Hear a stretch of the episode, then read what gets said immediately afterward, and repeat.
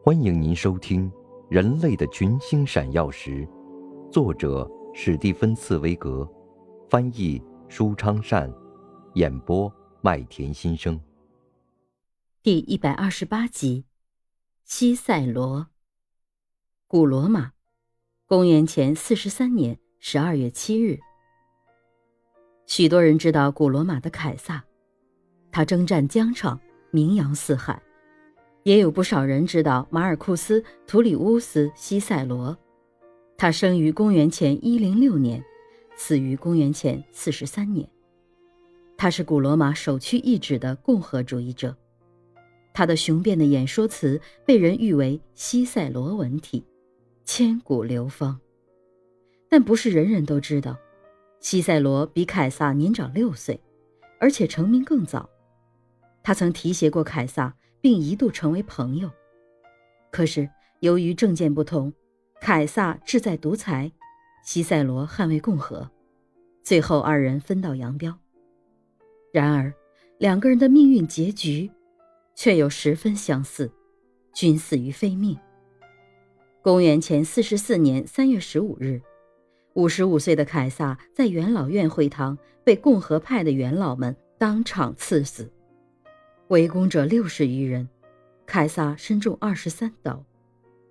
公元前四十三年十二月七日，六十四岁的西塞罗被政敌安东尼的部下残酷杀害。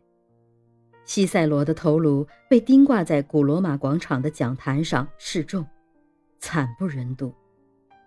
人们不禁感叹，在强盛的古罗马背后，原来是刀光剑影、血雨腥风。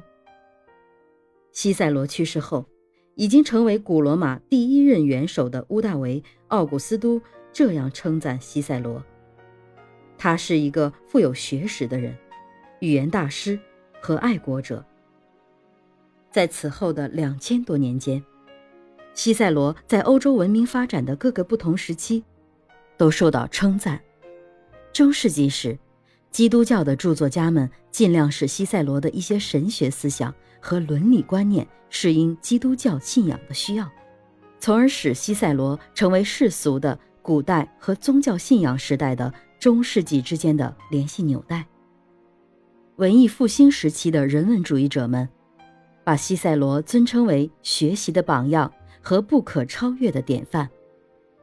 在法国大革命时期，作为演说家和共和主义的西塞罗，更是受到特别推崇。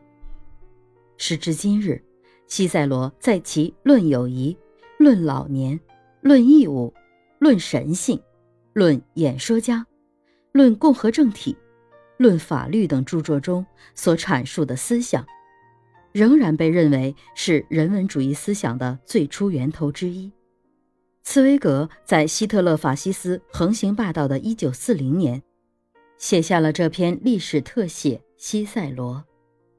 字里行间流露出他对西塞罗的深深惋惜，同时哀叹一位才华横溢的人性论者，在专制独裁面前竟显得如此软弱无能。这无疑也是茨威格对自己的哀叹。译者题记。您正在收听的是《人类的群星闪耀时》，演播麦田心声。感谢您的收听。